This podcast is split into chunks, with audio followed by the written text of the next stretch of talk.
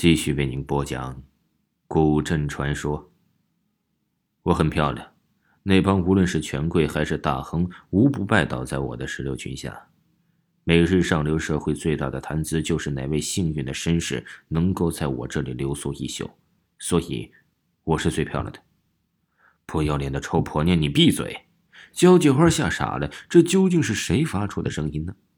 第二天，交际花领来了一位风度翩翩、长相俊美的青年男子。与其他男人对待的方式不同，交际花似乎是很害羞，而且呀，说话也有些吞吐起来。最后，交际花和男子拥抱在了一起，缠绵在了一起。二人亲热完毕，男人搂住了交际花的肩膀，说：“美人，看来今天呢，我在这里过不了夜了。对不起，我还有其他要事去办。”你每次完事就走，为什么就不在这里过夜呢？你留下我自己怎么办？人家就要你赔。小拳头一个劲儿的砸向了男人的胸膛。好了好了，别闹了，我这趟出门给你带些好东西回来，还好不好啊？我的小宝贝儿，亲你，让我亲个够啊！我也不想走啊，这不是没办法吗？男人走了，房间里只剩下了孤零孤零的交际花。他知道。男人并不是有什么事情要走，而是男人呢有了老婆要回去交差，自己无论如何都留不住他的，而且他是自己最心仪的男人，曾经有无数次想抛弃眼前的一切跟他一走了之的想法，但是每次他都要回家见他的老婆。焦继花拿着酒瓶喝得半醉，在镜子面前消愁：漂亮又有什么用？男人多又有什么用？我只想要那个，却不跟我在一起。有一百个男人又有什么用呢？再漂亮，还是回去陪你的老母猪了。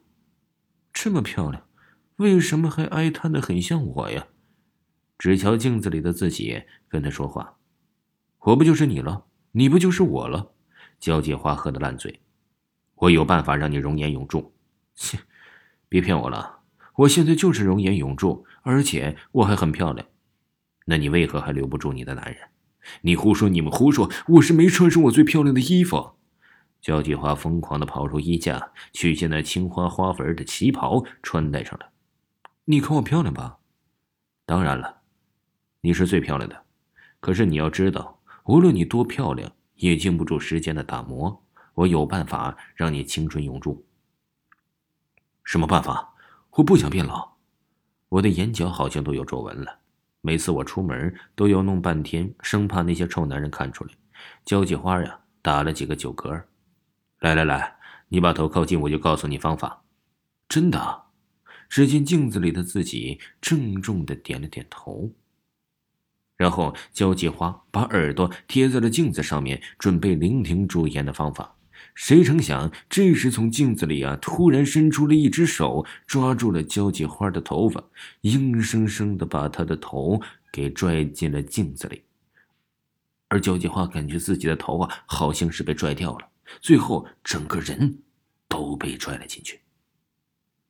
然而，后来一个脸被分割成数块的女人从镜子里爬了出来，身上。